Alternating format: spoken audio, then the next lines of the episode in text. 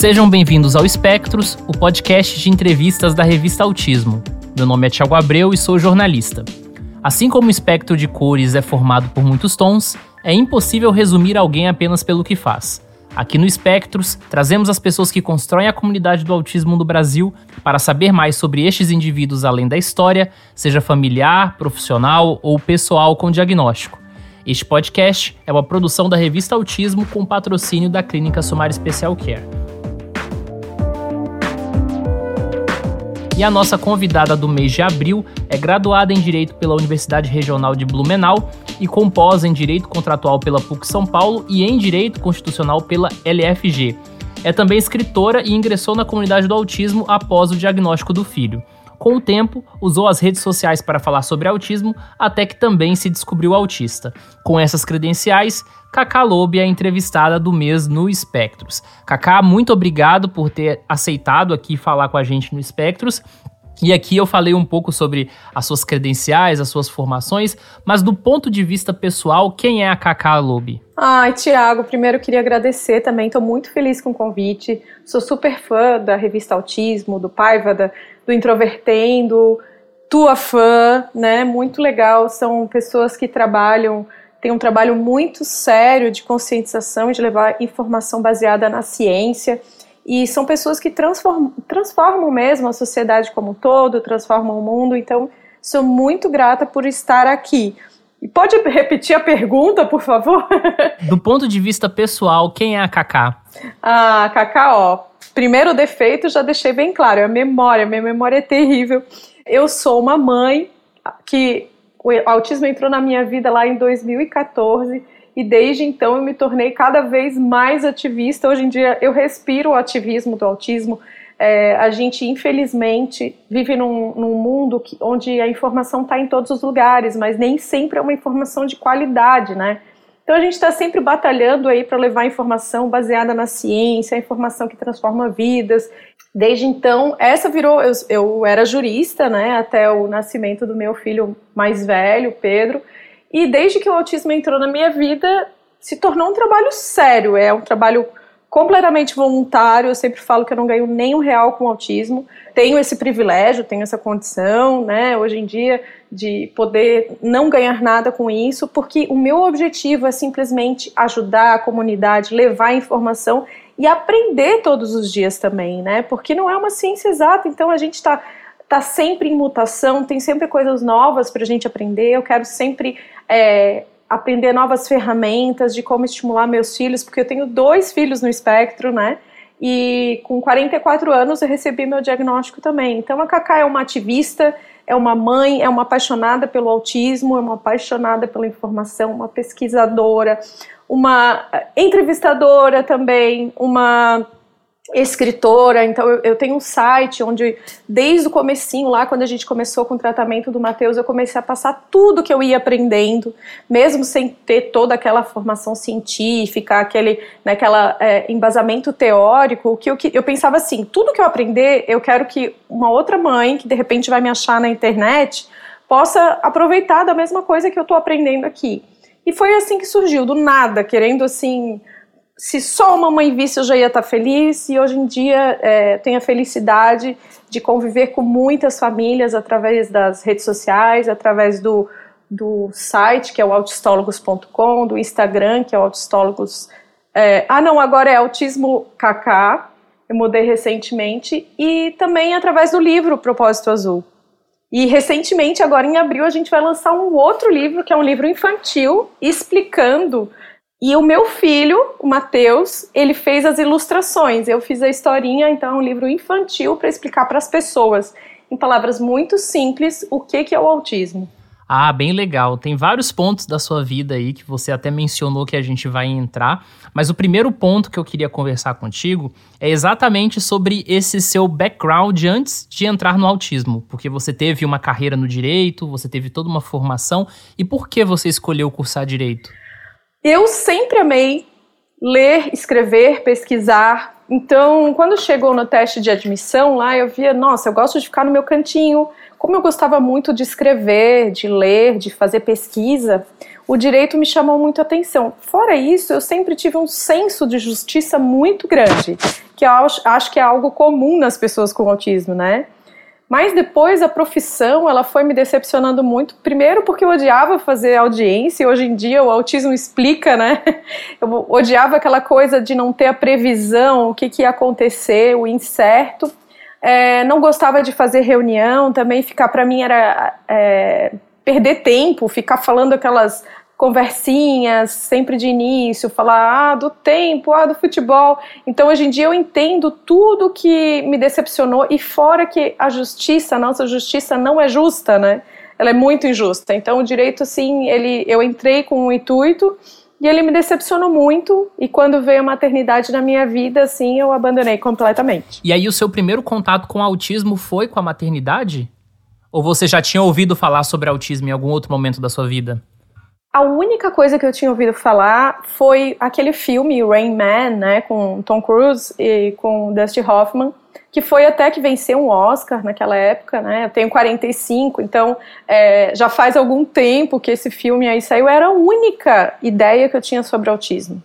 E quando o autismo surgiu com o diagnóstico do Matheus, que é o meu filho mais novo, que hoje em dia tem 10 anos, e ele foi diagnosticado com um ano e nove meses. Ou seja, foi um diagnóstico bem precoce, né? A, a que você deve, assim, ter conseguido esse diagnóstico tão cedo? A minha sorte foi que a minha pediatra, a pediatra das crianças, que é uma grande amiga, minha, Maria, minha amiga Maria Fernanda Martinago, é a pediatra, e eu acho que acredito que ela tenha sido a única pessoa na cidade que fosse capaz de, porque meu marido, ela perguntou como que tá tudo aí com as crianças e, e o André, ele sempre me falava, né? Meu marido falava, ah, eu acho estranho que a gente chama o Mateus, ele não olha. E eu pensava, ai, que bobagem, ele não tem nenhum problema de audição, não tem, né, porque quando abria, quando começava a abertura do desenho favorito dele, ele vinha correndo. Então eu pensava, ah, não, isso é, é, ele é seletivo, tem audição seletiva, tal. E não dava bola para isso. A sorte que um dia, como ela era a nossa vizinha, ele encontrou ela no elevador e ela perguntou: "Como que estão tudo? Como que estão as crianças?" Ele falou: ah, só tá me agoniando porque a gente chama o Mateus, ele não olha". E ali, né, acendeu uma bandeira vermelha para ela e ela começou a investigar. Então, geralmente o diagnóstico vem por causa das mães, né? Lá em casa foi o contrário. Eu não enxergava, foi meu marido que enxergou e foi essa pediatra que né, tornou tudo possível e fez com que a gente começasse a investigar, assim tão cedo, né? E depois dessa investigação, você permaneceu na sua cidade ou você teve que ir para outro lugar para você achar um atendimento mais especializado? Realmente não tinha nada aqui, a gente foi até Curitiba para conseguir um diagnóstico e o tratamento foi todo em São Paulo. E como eu não tinha como me mudar para lá, eu até, né, me coloquei à disposição naquela época Daí até a Maíra Gaiato, ela falou, não, você vem aqui, aprende, foi assim que eu fiz, né, não tinha os cursos online, então eu ia lá, assistia o final das consultas com ela, ela fazia lá um programinha, eu chegava em casa e replicava. Então foi assim que a gente começou o tratamento do Matheus e super deu certo, porque o Matheus tinha muitos atrasos, né? Diferente de mim e do Pedro, que tivemos o diagnóstico depois, nós seríamos o que antigamente era o Asperger, né? A síndrome de Asperger. Já o Matheus não, ele teria um autismo nível 2, né? É aquele autismo que tem atrasos, que precisa de muito suporte.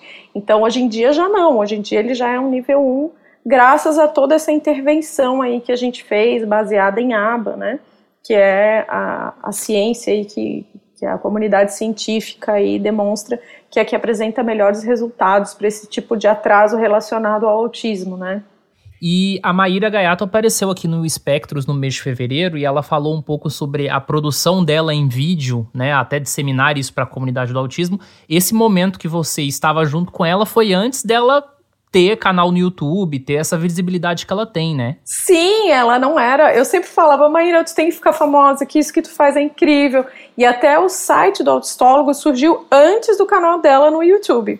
E quando ela começou a gravar os vídeos no YouTube, nossa, eu fiquei muito feliz, porque realmente eu acho que além de ela ter o conhecimento técnico, de ela não parar de estudar, ela ainda é uma pessoa muito humana e ela, ela consegue falar em palavras que a gente entende sem ser um profissional, sem ser um especialista, né? Então acho que ela faz essa tradução para as famílias e ela tem muita empatia, então é uma pessoa muito carismática que a gente tem prazer em ouvir. Eu sempre falo para ela que os cursos dela são tipo, é, é, eu acho mais gostoso do que Netflix, porque a gente está aprendendo uma coisa que é super útil para nossa vida, mas que ao mesmo tempo é prazeroso ouvir ela falar. Então, ela realmente tem aí o dom e você citou autistólogos, mais ou menos qual foi o ano que você criou o site? 2015. Naquela época, quando eu buscava a aba, porque quando surgiu a aba na nossa vida, foi uma transformação. Assim, foram seis meses que a gente tipo tava tirando para todo lado e nada adiantava. A gente só fazia fono,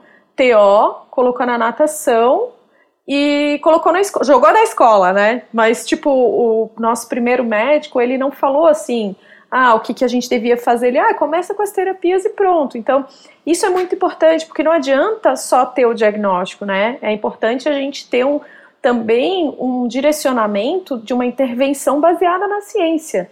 Então, claro que fono, que pedagogo, tudo isso é muito importante e vai depender de cada pessoa. Mas aba realmente é, é uma linguagem, é uma ciência que tudo isso tem que se basear. Sempre que a gente falar em autismo, a gente tem que pensar em aba. Né? Então, isso aí é um consenso mundial, é recomendação da Organização Mundial de Saúde, da Sociedade Brasileira de Pediatria, da Sociedade Brasileira de Neurologia Infantil. Então, assim, muita gente ainda coloca a aba porque tem preconceito, porque tem uma visão, talvez, de, de modelos muito rudimentares do que era a aba, né? A aba se desenvolveu demais, é uma ciência, então ela vai evoluindo. E é espetacular, ela, ela é baseada justamente em como funciona a mente humana, né? Então, quando você tem uma criança com autismo que tem menos motivação do social, que tem menos motivação de brincar junto, a aba justamente ela traz essa motivação, né, através dos reforços, através então uma criança que não de repente não tem a mesma motivação para aprender algo, então você vai dar ajuda, ela tem mais dificuldades. Enfim, ela tem uma, as aproximações sucessivas, uma série de técnicas que são baseadas mesmo na, na mente humana e naquilo que funciona, né? Então, é muito importante que e isso é uma das informações assim que eu acho essenciais que a gente vê infelizmente muitos profissionais que não usam dessa, né, dessa ferramenta incrível aí e muitas vezes se baseiam no achismo para o tratamento de uma criança, considerando que o cérebro dela nunca mais será o mesmo, né? Porque quanto menor a criança, mais plástico, né? Mais esponjoso mesmo aquele cérebro, mais é uma esponjinha para aprender. E, e à medida que a gente vai crescendo, é, vai ficando mais difícil. A gente vai vendo que a gente vai ficando mais quadrado mesmo quando a gente vai crescendo, né? Porque a gente não consegue, a gente consegue aprender, mas jamais vai aprender como quando a gente era pequenininho, né? Então, até a própria Maíra sempre dá o exemplo, né? Se você tem uma criança de dois anos, você bota ela para morar, sei lá, nos Estados Unidos, ela vai aprender o inglês perfeitamente. Ela vai, né, o sotaque dela, tudo vai ficar perfeito.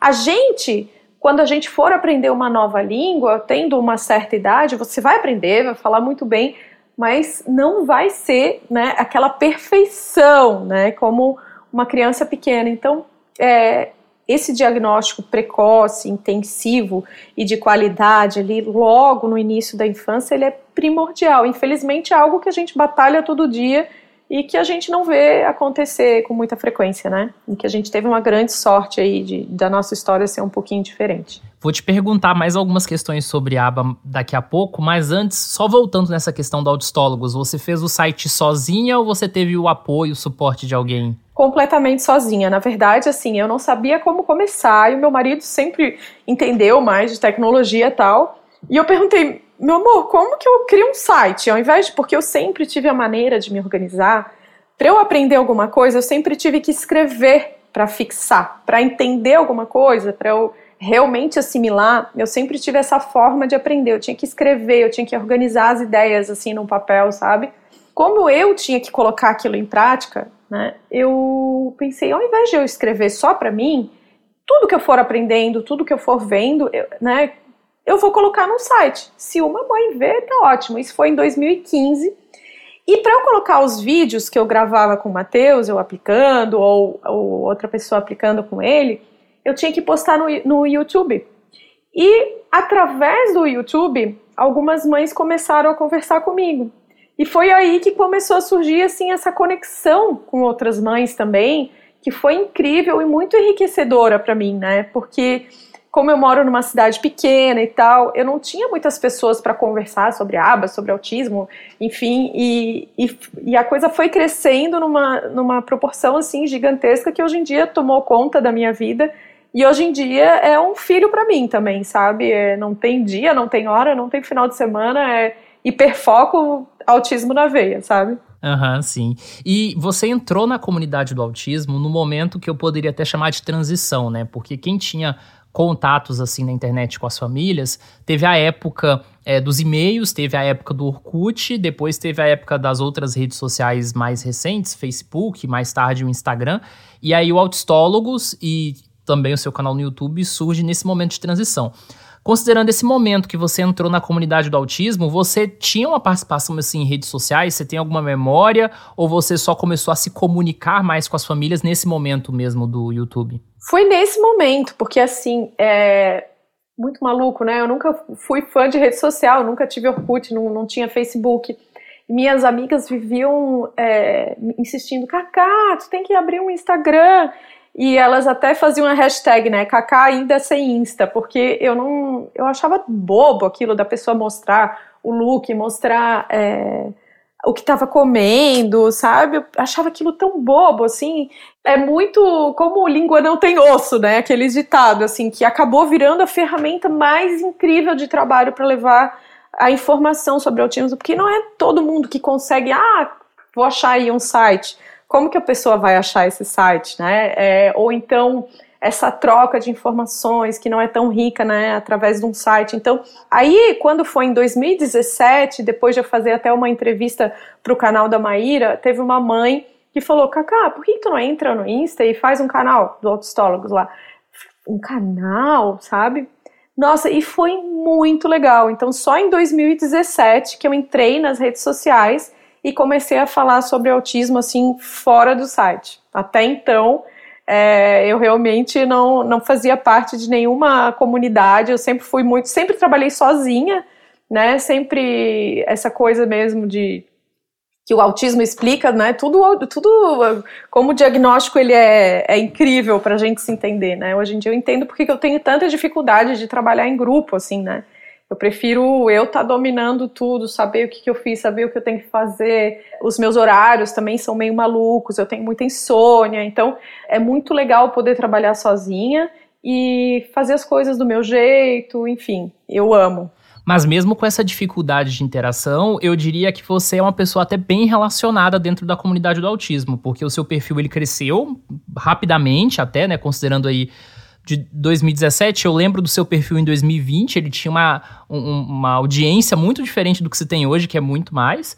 E a sua produção também, ela referencia muitos outros profissionais e muitas outras pessoas na comunidade do autismo. Além da Maíra, quem você destacaria que foram pessoas assim que foram parceiras na sua vida, pessoas assim que você tem uma estima na comunidade do autismo? Poxa, tem uma relação enorme de pessoas incríveis, assim, Fico muito grata de ouvir isso, fico muito feliz. Eu acho que realmente eu sempre sonhei em levar essa, esse tipo de informação, assim, porque eu via que as pessoas usavam muito as redes sociais, de repente, para levar a conscientização, que é muito rico, mas eu acho que tudo é um, é um passo adiante que a gente pode dar, né? Eu acho que cada, cada época, cada geração tem uma, uma nova etapa para cumprir. Eu acredito que teve a geração anterior de mães e tudo que fizeram, que trouxeram o autismo para a conversa, né? Tipo, ah, meu filho tem autismo, acabou. Vocês têm que aceitar e acabou.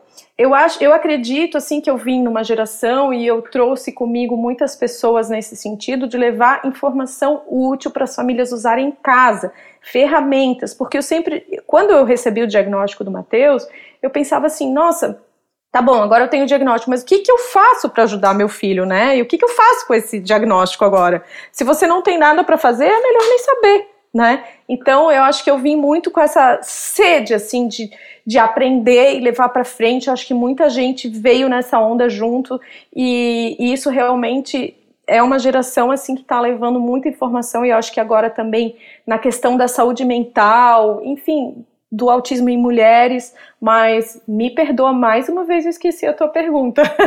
eu fui, fui na introdução e me perdi ali. É, Hoje eu... em dia eu me aceito. Se fosse antes eu ia me sentir tão mal. Eu teria anotado aqui, teria ficar neura, eu ficaria nervosa para não esquecer. Isso que é o legal do diagnóstico, né? A gente começa a se aceitar e pensar, ah, tudo bem, esqueci, vou perguntar de novo, né?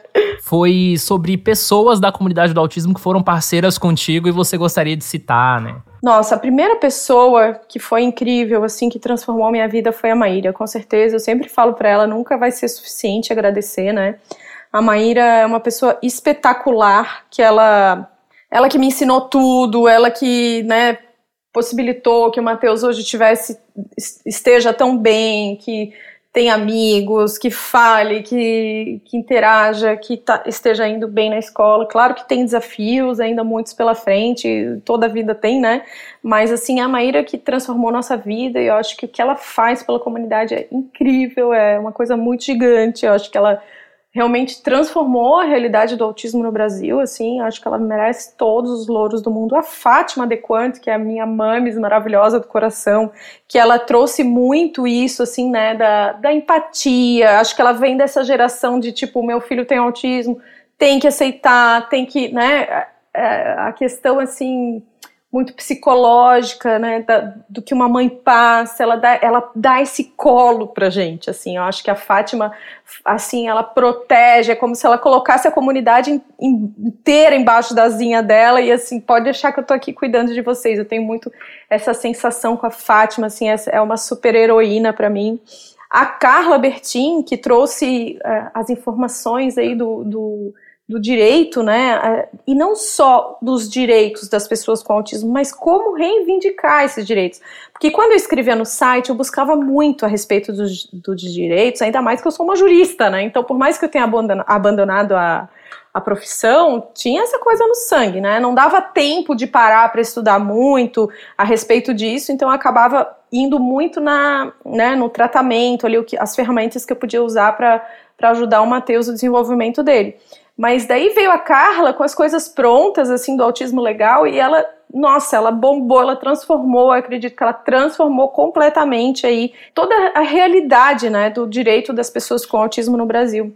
E minha amiga querida, né, amigas que, que são minhas parceiras, a Juca e a Afa, e a Cineri Lemos, que são duas amigas que ficam escondidas atrás das cortinas, mas que sempre estão aí me dando muita força, muita informação, muita garra, é, me dão as mãos aí nos momentos mais difíceis, que são mães também de crianças com autismo, e a Ju também tem diagnóstico, e a, e a Cine eu acho que deve ter também, mas ela não tem o diagnóstico, mas deve estar no espectro. além do site, além das redes sociais, você também tem uma produção em livro, né? Principalmente aqui a gente pode citar o Propósito Azul, mas eu queria saber como foi a ideia desse livro. Então, eu estava há algum tempo já é, pensando como que eu ia levar o máximo de informação tal. E o meu marido, ele, ele é administrador, né? Então ele sempre lê muitos livros sobre administração. E um dia a gente estava viajando numas férias, né? Aquela vida louca tal. Ah, vamos sair de férias. O que, que a gente vai fazer? Vamos trabalhar. Dois malucos, né? De férias. É... E ele falou: vamos fazer que nem os best-sellers de, de administração. Vamos contar uma história fictícia que a gente cria, mas que a gente ensina através dessa história, porque os livros de administração eles têm isso. Porque geralmente, assim, ah, agora eu vou ter que parar para estudar, pegar um livro técnico e vou começar a ler os princípios básicos de administração. É chato, né? Agora, é, da mesma forma de autismo, ai, que preguiça, tá, vou lá estudar. Então a gente pensou em criar, a gente criou essa história como uma novelinha, assim, que tem começo, meio e fim. E no meio dessa história tem muitas lições e muita informação baseada na ciência. E a cada capítulo, então, por exemplo, no primeiro capítulo, é, o menino recebe o diagnóstico do autismo. E daí, nesse primeiro capítulo, o Dr. Carlos Gadia fala sobre o diagnóstico de autismo daí de uma forma técnica, né? Então, se a pessoa não tiver interesse aí na questão muito técnica, ela até pula a parte dos collabs, mas assim, a gente tem o collab com a Maíra Gaiato, com a Fátima Dequantes, com o Dr. Gadia, com o outro falando né, sobre as causas do autismo, sobre a questão genética. Tem a doutora Carla Bertin, que faz um resumo dos direitos, o, o prefácio do Marcos Mion. E o mais legal é que 100% da renda desse livro a gente doa, né, para a própria causa. Então, o que que eu faço? Eu peço novos livros para mim e dou para as universidades, porque o objetivo é difundir esse conhecimento, né, para que um, um futuro médico do SUS ele tem a fundamentação na, na ciência para atender um paciente. Então, eu acredito assim muito nessa informação, né, é, para tentar difundir essa informação ao máximo. Então, toda a renda do livro é voltada para isso. Sempre volta para a causa. Meu objetivo, como eu falei, eu não ganho um centavo com autismo, porque eu acredito que realmente, assim, infelizmente, a gente vê, claro, nada de errado em ganhar dinheiro quando você é um profissional, né? faz parte da vida, a gente vive no mundo material e não tem nada de errado com isso, até porque para estudar, para se a pessoa precisa, né? Então, para se especializar, para viver constantemente aprendendo. Agora, eu como mãe, assim, eu vejo muito esse papel de eu poder dizer, eu cometo muitos erros porque sou humana, porque também não é uma ciência exata e a gente muitas vezes querendo acertar a gente erra. Mas eu quero que todo mundo sempre tenha certeza de que eu tô falando é a minha verdade. Pode não ser a verdade absoluta, mas é a minha verdade. Pelo menos naquele momento, que eu também mudo muito de opinião.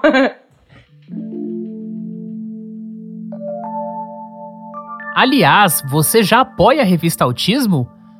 Sabia que você pode contribuir com uma pequena quantia mensal e fazer a revista impressa chegar a mais pessoas sem acesso à internet? Além disso, os apoiadores têm acesso à revista digital antes de todo mundo, além de conteúdo extra, como bastidores de reportagens e participação de lives exclusivas. Veja todos os detalhes no site canalautismo.com.br/apoie. Beleza, então vamos entrar em treta agora, porque né, a, a, história do autismo e a comunidade do autismo também está envolta nessas questões. E aí eu quero voltar à temática da análise do comportamento aplicada, que eu diria que também é um hiperfoco seu, né, pela forma, pela paixão que você fala sobre o assunto. E você falou dos profissionais que muitas vezes têm um preconceito né, com a análise do comportamento aplicada, mas a gente sabe que na comunidade do autismo também tem autistas que não gostam de aba, que falam isso na internet de uma forma bastante contundente, e isso muitas vezes num contexto em que as famílias estão é, ali tendo seus primeiros contatos com o autismo e têm seus primeiros contatos até com pessoas no espectro na internet, ficam em dúvida, tá? O profissional recomendou essa intervenção baseada em aba, mas tem esse e outro autista tal falando que é ruim e etc. Você, que é uma pessoa que gosta e que entende a complexidade dessa questão. Como é que você se sente nessa, nesse cenário? Olha, quando eu comecei através do, do Autistólogos, né, através das redes sociais, hoje em dia o Autismo Kaká lá no Insta, quando eu comecei eu falava com aba, eu falava sobre aba, eu levava tanta pedrada, tanta pedrada. E hoje em dia eu vejo assim que mudou muito essa conscientização, acho que as pessoas têm mais consciência, né, sobre isso. E eu acho assim muito infeliz que as pessoas muitas vezes é o que eu digo assim, você ah vai fazer sei lá um tratamento, não dá para comparar, tá? Eu tô fazendo aí um, um, uma comparação assim bem tosca mesmo. Uma pessoa tem câncer, o que que ela vai, como que ela vai tratar com suco de uva? Ah, mas suco de uva faz bem. Ah, suco de laranja faz bem para a saúde. Olha, a pessoa acordou melhor mas não é o que tem comprovação científica, né? Se o teu filho tá com febre, tá lá com 40 graus de febre e pode começar a convulsionar, você não vai botar simplesmente uma gema de ovo porque com tal pessoa funcionou, né? Você vai para a ciência, a gente recorre à ciência quando o bicho pega. Então, assim, claro que eu mesma, na época do Mateus, cheguei a usar florais, eu levava ele né, toda semana. Eu acho que a questão religiosa é importante. Eu acho que se a pessoa quer fazer um tratamento alternativo, não tem problema, desde que você não priorize, desde que você priorize aquilo que você sabe ou que tem a maior chance de funcionar. Porque o cérebro dessa criança, ele nunca vai voltar a ser o mesmo. Então, acho que quando você é adulto e você consegue se comunicar, isso aí você já está tão na frente desse monte de criança aí que tem atraso, que não consegue nem se comunicar, que muitas vezes não sabe nem dizer que está com uma dor ou que. Então, assim, ó, é, eu acho que tem que ter mais empatia, que eu chamo de empatia reversa, né? Então, assim, as mães que são do autismo entenderem as mães que não são do autismo. Os adultos que com autismo, que entendam essas mães, essas mães que entendam os adultos. Eu acredito que é, que é tão importante, tão rico o diálogo, né? Ninguém é dono da verdade, nada é uma verdade absoluta. Mas, por outro lado, eu acredito que a gente tem que ter um diálogo legal, aberto, respeitoso, sabe? Eu acho que a gente. Eu acho muito triste quando tem aí essas brigas. E eu acho que você não pode discutir sobre uma coisa que você não conhece profundamente. Né? Então, assim, é, eu sou adulta com autismo, hoje eu posso falar também de cadeira, e eu sei o quanto é importante a aba para mim. O problema é que as pessoas têm uma visão muito rudimentar de aba. Realmente a gente tem bons profissionais e a gente tem maus profissionais, né? A gente tem profissionais aí. Quando o primeiro médico, quando o médico falou sobre aba com a gente, aliás, eu fui pesquisar na internet, né? Applied Behavior Analysis, porque nem tinha em português nada no Brasil, né? E daí eu vi ali uma profissional falando, faz isso. E daí a criança fazia, ela só enfiava um, uma, um biscoito na boca da criança. Então, assim, é aba, aquilo é uma aba, mas é um aba péssimo, né?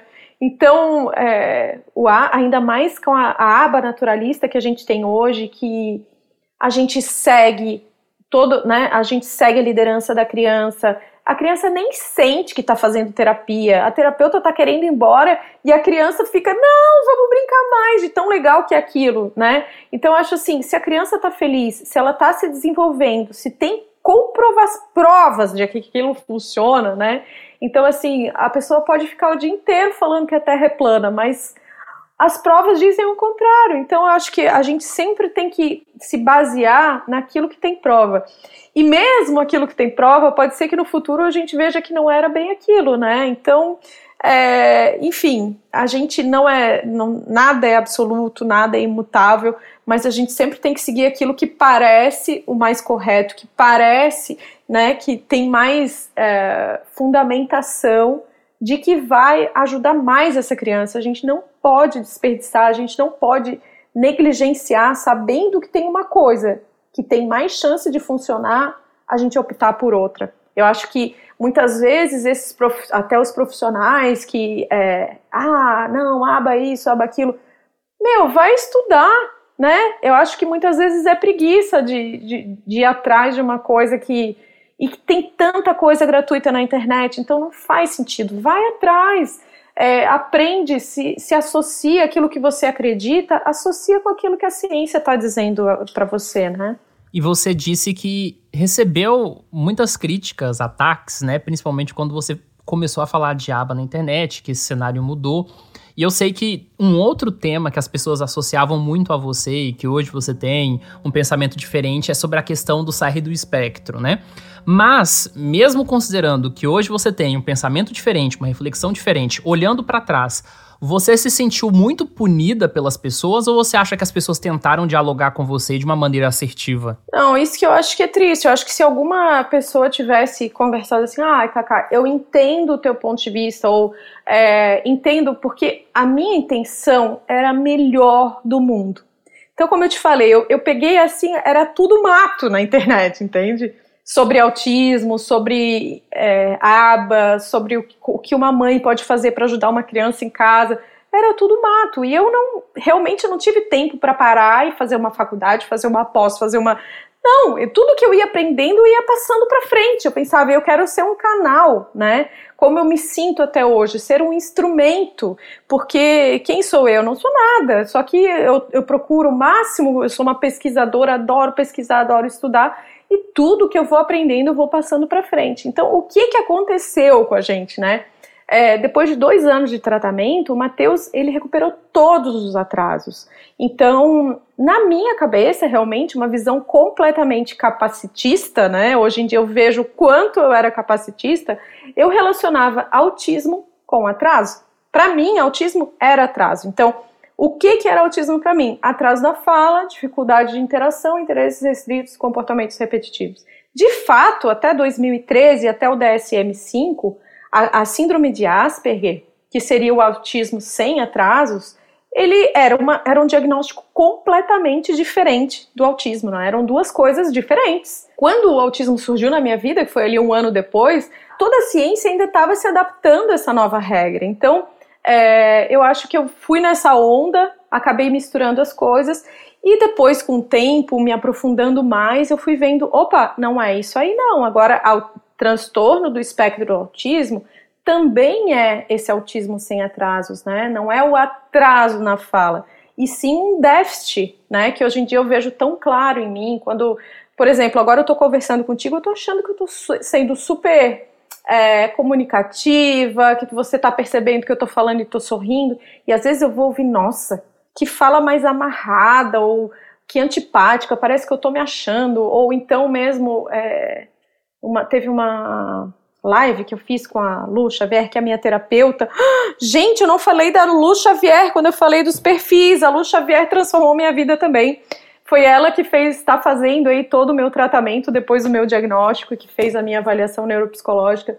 E teve um, uma live que a gente conversando, meu Deus, eu, eu, eu tenho toda a gratidão ao mundo, ela transformou assim minha vida completamente.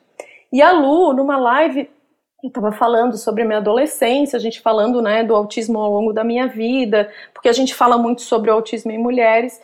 E eu estava falando que na minha adolescência eu pensava muito em suicídio, né? Infelizmente, uma coisa muito comum nas meninas com autismo, principalmente. Meninos também, né? Mas é, mais comum ainda no caso das meninas com QI preservado, ou até um pouco acima da média. Então, falando sobre isso, e eu falando e rindo, então, às vezes, parece que eu não sei interpretar direito como eu deveria falar aquilo, sabe? E isso já é um déficit enorme na comunicação, né? Então, é, e claro que isso me prejudica muitas vezes nas relações, então as pessoas acham, nossa, ela que pessoa estranha, ela não, né, não olha direito no olho, ela não. Então isso ger, gerou prejuízos para mim a vida inteira, né? Não foi um episódio, foi diversos. Eu na, na adolescência, eu lembro que tinham minhas amigas, assim, a gente, elas viviam fazendo pegadinha comigo, trollagem, eu falava uma ironia e eu não entendia nada. Elas, ai, cacá, e riam de mim. E eu pensava, nossa, como que eu tiro notas tão boas na escola e como que nessas coisas eu sou tão burra? Eu não conseguia entender, né? Então, isso ao longo de uma vida inteira, isso traz prejuízos enormes. Né? Então, isso é um déficit na comunicação, mas da minha cabeça, voltando lá ao capacitismo e eu saí no espectro, né? Eu dei uma volta gigante. Enfim, na minha cabeça, autismo eram os atrasos, e hoje em dia não, eu vejo que pode não ter atraso nenhum. Muitas vezes até o discurso vem antes, é um discurso mais elaborado, como eu que sempre fui pequena, criança, amava a língua portuguesa, até por isso que eu fiz direito, né? Então, até a Temple Grandin, ela fala que ela pensa por imagens, né? Eu penso por palavras. Eu, aquilo que eu falei sobre escrever, eu preciso organizar as ideias dentro de um discurso, assim, organizado, aquela coisa de lista que todo, né, toda pessoa com autismo gosta também. Mas, enfim, isso aí foi, assim, muito cruel, porque as pessoas não conversaram comigo de boa, as pessoas vieram, assim, me massacrando, sabe? E eu, isso eu acho que não é legal. Tem muita coisa, assim, ó. Por exemplo, esses dias teve um cara aí falando do Banco Central, que o Banco Central é, foi autista, tava sendo autista. É péssimo. Aí teve até gente que falou: ah, não, autista porque aumentou os juros, autismo de aumentar, de ser alto. Enfim, não sei, mas o que, que eu coloquei? Eu coloquei, por mais que não tenha sido má intenção, Sabe, eu, eu acho que a gente tem que ter essa empatia reversa, se colocar, a gente quer que as pessoas respeitem a nossa diferença, respeitem que a gente é diferente, a gente também tem que respeitar, né, que o outro pensa diferente, a gente tem que respeitar que cada um tem concepções diferentes de vida, de conceitos, enfim. Então eu acho que respeito, né, em primeiro lugar, como como foi o lema aí do do Paiva do ano passado da revista, né? Respectro. Acho que isso é tudo. Esse respeito dentro do espectro e, e esse respeito tem que começar dentro da comunidade. Vamos conversar mais, vamos se unir mais. A gente vai chegar muito mais longe se a gente andar de mãos dadas, mesmo que a gente tiver ideias diferentes. É justamente sobre isso. É justamente sobre ser diferente, né? Um aspecto muito importante sobre você que você tocou em todo momento, de certa forma, foi o seu próprio diagnóstico de autismo. Eu queria que você contasse um pouco sobre a história do seu diagnóstico pra gente. Final do ano passado, não, ano retrasado agora, né? É, já um ano e pouco. Eu fui começando, já há um tempo que eu sentia direto dor de cabeça e muita fraqueza, ia no médico, achava, ah, tô com Covid, só pode ser, e fazia exame, fazia outro exame, e nada, até que chegou num ponto que eu, não, eu mal conseguia me levantar para escovar os dentes, sabe?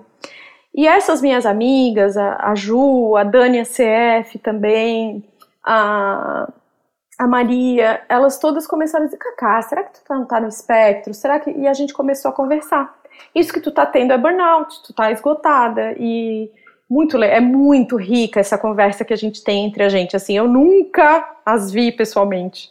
A Ju, eu falo com ela todo santo dia, e isso é muito legal. Eu acho que teve um episódio do Introvertendo sobre isso, né? sobre as amizades virtuais. Isso, foi o episódio 225 de 2022. Muito rico, é muito legal, assim, eu acho que essas amizades são incríveis, porque a gente a gente praticamente conversa por telepatia, coisas que eu teria que explicar um monte para outras pessoas, eu só começo a frase, ela já termina assim, porque a gente passa tanto na questão da maternidade, né, como também a questão do autismo que, da nossa vida. Então, assim, quando veio o burnout, eu comecei também, recentemente, tinha tido o diagnóstico do Pedro, meu mais velho, que não, também não teve atraso. E eu comecei, comecei a olhar um pouco para mim, né? Tava, aliás, o foco estava um pouco em mim, por, justamente por causa do burnout. Comecei a olhar. E eu não conhecia nenhum profissional que atendesse pessoas adultas, né, para fazer diagnóstico. Então, procurei minha amiga, Débora Kertes, maravilhosa, neuropediatra. falei, Débora, pelo amor de Deus, me atende. É, preciso da tua ajuda, não sei a quem recorrer. E fiz aí uma lista, comecei a voltar em toda a minha vida aí. Então, eu lembrei que na minha infância eu tinha mutismo seletivo. Eu, meu contato visual desde pequeno, eu lembro de a minha mãe dizer: Ah, a Cacá não gosta muito de fazer contato visual, ela sempre desvia o olhar. Eu usava minha irmã como muleta, então, para eu, eu fazer amizades, ela sempre tinha que estar tá ali, aí eu entrava. Agora, eu não ia entrar numa roda estranha se ela não estivesse lá. Eu chegava tinha épocas, assim, na minha infância que eu me lembro de, de achar que eu era um ET. Eu pensava, só pode ser que eu vim de outro, que eu vim de outro planeta, porque eu sou diferente, eu percebo que eu sou diferente de todo mundo da minha família, sabe? Enfim, é, na minha adolescência também, depressão ali no início da adolescência, é, esses pensamentos, ideação suicida, né? E depois veio o masking é, na adolescência, que diminuiu a depressão né? Que tirou, me tirou um pouco desse caminho, me salvou um pouquinho ali, talvez. É, e que tem o seu preço, tanto que chegou no burnout, né? Mas é, na minha adolescência também, então eu precisava beber para poder me soltar, senão eu não conseguia, eu ficava tinha mesmo aquele mutismo seletivo, assim, não, não conseguia falar, não vinha nada à mente, não sabia o que falar, não sabia como agir, então usava também a, a bebida alcoólica como muleta, né? e fui aprendendo a mascarar, né? Fui aprendendo a, a, fugir do hiperfoco, conversar com as pessoas sobre outros assuntos, a forçar contato visual, né? Fui aprendendo tudo isso. E com, com, como virou, né? Como é meu hiperfoco desde 2014, fui aprendendo sobre autismo, então fiz essa relação para Débora. A gente conversou e ela ainda falou: Kaká, o teu autismo está mais evidente justamente por causa do burnout. Porque com burnout tu não está conseguindo mascarar, né? Então, o burnout me levou ao, ao, diagnóstico de autismo e o autismo me levou ao burnout, juntamente, claro, com a maternidade atípica, né? Então, foi aí que surgiu o meu diagnóstico, aos 44 anos, né? E como está sendo essa transição da Kaká publicamente conhecida como mãe de autista para Kaká mãe autista? Ah, é muito legal. Eu, eu tô, claro que eu sempre falo assim, é como reformar uma casa, né? O autoconhecimento é meio que isso. Você derruba a parede, você tira todo o lixo, vira aquela bagunça. Então foi um ano muito difícil para mim, muito me recuperando do burnout.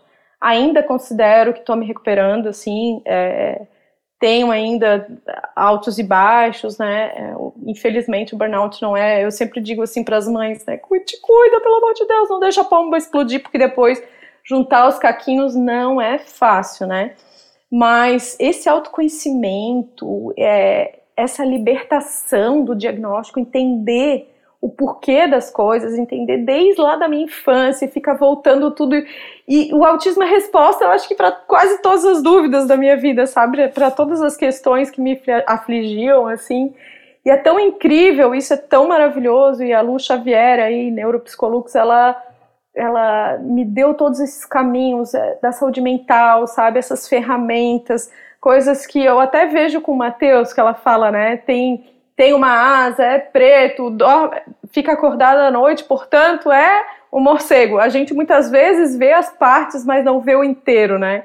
E eu vejo tão claro isso no Mateus, mas para mim muitas vezes eu não vejo. Eu fico fazendo looping nos pensamentos, né? Eles vêm, ele vai e repete, e repete, repete. E muitas vezes eu não consigo desenvolver. E as terapias fazem essa, essa tiram ali daquele looping e fazem a coisa crescer, aumentar a compreensão, aumentar o alto amor, porque eu acho que a, a autoestima das pessoas com autismo também geralmente é muito abalada, né? a gente é muito insegura, a gente tem aquela sensação do não pertencimento a vida inteira, a gente sabe que a gente não, por mais que a gente se esforce, a gente não consegue se desempenhar muito bem, então as pessoas ficam meio em dúvida sobre a gente, então uma série de questões, né, até as questões sensoriais, Uh, é muito legal hoje em dia. Então, assim, as coisas que eu, eu não entendia por que, que eu passava mal, hoje em dia eu percebo que é crise, né? É, e é assim, eu tô amando, e eu acho que a comunidade me abraçou como nunca, assim, eu achava que o dia que eu apresentasse o meu diagnóstico, que eu ia levar uma, uma surra gigantesca, que todo mundo ia me criticar um monte, e pelo contrário, assim, ó, parece que a comunidade me abraçou de uma forma maravilhosa, sabe? Eu tô muito feliz mesmo, quase não estou produzindo conteúdo porque estou me focando muito aí em, né, em outros projetos, estou muito no repost, e também porque Antes eu sentia que eu produzia um conteúdo que ninguém mais produzia. E hoje em dia eu vejo tanta gente levando informação assim útil, sabe, informação que pode transformar vidas, que eu nem vejo mais sentido ficar fazendo post, sendo que tem tanta gente é, muito mais capacitada que eu fazendo isso, sabe? Então tô só no repost, né? geralmente. Ah, legal, legal. Kaká, dá para perceber que a sua vida hoje gira em torno do autismo, tanto a questão do interesse, a dinâmica familiar, mas fora do autismo, o que você gosta de fazer no dia a dia? Ai, olha, a minha família é o foco número um, número dois é o autismo, eu acho que não sobra para mais nada. Eu sou realmente hiperfoco é uma coisa meio obsessiva, assim, né? Eu, quando eu vou viajar, alguma coisa assim, daí eu pensar, ah, vou ler um, um, livro diferente, vou parar de ficar só lendo sobre autismo. Quando eu vejo, já tô lá no autismo de novo, então é uma coisa muito maluca. Minha vida realmente, ela gira em torno do autismo, eu não consigo escapar disso aí por enquanto, porque também eu acho que não é só um hiperfoco, né? É como o próprio livro fala, é um propósito, né? Eu sinto que a gente tem muito ainda para fazer em relação ao autismo. Eu sinto que a gente tem muita informação para levar para frente, tem muito profissional, tem muita família. Aí a gente vive num país que é continental, que pessoas que não, não recebem informação, né, baseada em ciência. E isso também da internet trazer informação de todo tipo, a, a informação que desinforma, né? Então é uma luta constante aí para quebrar esse tipo de coisa que desinforma eu acho que enquanto eu não ver assim a coisa realmente se transformar, enquanto eu não puder dar a minha gotinha de, de, né, de contribuição para que isso mude, é, eu acho que vai continuar sendo assim. O autismo é minha vida desde que eu acordo até a hora que eu vou dormir. Ao longo da vida, você aprendeu a tocar algum instrumento ou fazer algum tipo de arte? Não, eu sou péssima. Eu gosto, é como eu te falei, né? É, eu não, eu, o máximo que eu sei desenhar é uma estrelinha, um coraçãozinho, aquela casinha infantil, assim. Sou péssima, não, não tenho, não sei tocar nada. Minha voz é péssima, aliás, uma coisa que eu adoraria era saber cantar. Eu sou aquela cantora de chuveiro, de carro, adoro cantar, mas eu sou toda desafinada. Mas eu acho demais quem tem esse dom, assim, morro de inveja. e me conta um sonho que você já conseguiu realizar e um que você pretende realizar ainda. Grande sonho, acho que foi assim de, acho que a gente conseguiu, né, mudar muita coisa em relação ao autismo, levar a conscientização da, da importância do diagnóstico precoce. Eu acho que de alguma forma aí a gente contribuiu em, né, com que crianças fossem diagnosticadas mais cedo, com que os profissionais tomassem mais consciência, com que a aba se tornasse uma realidade para mais gente, mesmo né, levando a informação gratuita para tantas famílias. Então, quando eu encontro com uma mãe, ela fala: Cacá, a primeira coisa que eu fiz com meu filho para estimular meu filho, eu vi lá no Autistólogos. Isso para mim é, é, a maior realização assim da minha vida, sabe? Ver o Matheus também se desenvolver, isso foi um grande sonho, sabe? É, o livro também, um grande sonho. Então, assim, foram muitos sonhos realizados. O meu maior sonho ainda que, que fica é que realmente todas as famílias tenham informação sobre autismo, não só da comunidade, mas também fora da comunidade, né, que a gente tenha maior conscientização nesse aspecto, que todas as famílias, independente de onde elas estiverem, em qualquer lugar do Brasil, do mundo, é, quanto mais remoto, que todo mundo tenha acesso a essa informação que pode transformar vidas. Né? Eu sempre falo que o maior problema em relação ao autismo não é financeiro, é de informação. Eu acredito que se a gente conseguir levar a informação para frente, a informação baseada na ciência, ela transforma vidas. Esse é o maior sonho, que todo mundo tenha acesso à informação. E como é tradição aqui no Espectros, o nosso bloco final é o bate-bola, em que eu falo uma frase ou um tema, e aí a nossa convidada responde algo que seja correspondente àquilo que eu falei. Tô então... com medo! Não, mas é, é tranquilo, é tranquilo, prometo. Primeiro, uma palavra que te resume. Complexa? Último livro lido. Não lembro. Uma viagem marcante. Nossa, minha vida. Um momento triste. Putz, eu tenho uma coleção, mas eu diria que o diagnóstico do Matheus foi um dos momentos mais difíceis da minha vida. Um medo. Do futuro. Um defeito. Só pode ser um. Teimosa. Impaciente. Uma pessoa que você gostaria de conhecer ou que você gostaria de ter conhecido, né? Que não está mais viva. A Temple Grandin, sou super fã, acho que ela fez uma grande transformação do autismo no mundo. Um gênero musical que você gosta? Tenho vergonha de falar, mas eu amo funk, só não amo as letras, mas a batida eu amo. Ah, muito legal. Um prato favorito? Um arroz com feijão, batata frita e bife. Uma bebida? Água com gás. Uma comida que você detesta? Comida de avião. Frase favorita? A informação transforma vidas. Bye, Kaká. Kaká, muito obrigado pela sua participação aqui no Espectros. Foi um prazer ouvir sobre a sua história, sobre sua trajetória, suas perspectivas. E você fique à vontade, então, para dar uma mensagem final ou falar o que você desejar aí para nossa audiência. Querido, eu que fico muito feliz, muito honrada. Espero que eu tenha contribuído aí para levar um pouquinho de informação, um pouquinho de, de esperança para as famílias, que a gente consiga realmente se unir, que a gente traga, né, que a gente se una aí nessa comunidade para a gente se fortalecer cada vez mais, transformar esse mundão aí num mundo com mais empatia, com mais respeito às diferenças e que a gente não perca nunca fé, apesar dos medos, que a gente use o medo para nos tornar mais fortes, que a gente use o medo para aprender a transformar tudo aquilo que pode nos prejudicar e que a gente não desista nunca, que a gente sempre tenha muito amor no coração e que vocês sempre possam contar comigo. Peço a Deus para que Ele me ilumine, para que eu seja um instrumento de amor e de formação e que a gente juntos possa construir um mundo melhor. E mais uma vez, muito obrigado a você que nos ouviu até agora. Nos encontramos em maio. O Espectros é uma produção da revista Autismo em parceria com a Clínica Somar Special Care. Localizada em Pernambuco e com unidades em várias cidades do estado, a Somar Special Care tem o objetivo de mudar a vida das pessoas autistas com profissionalismo e amor.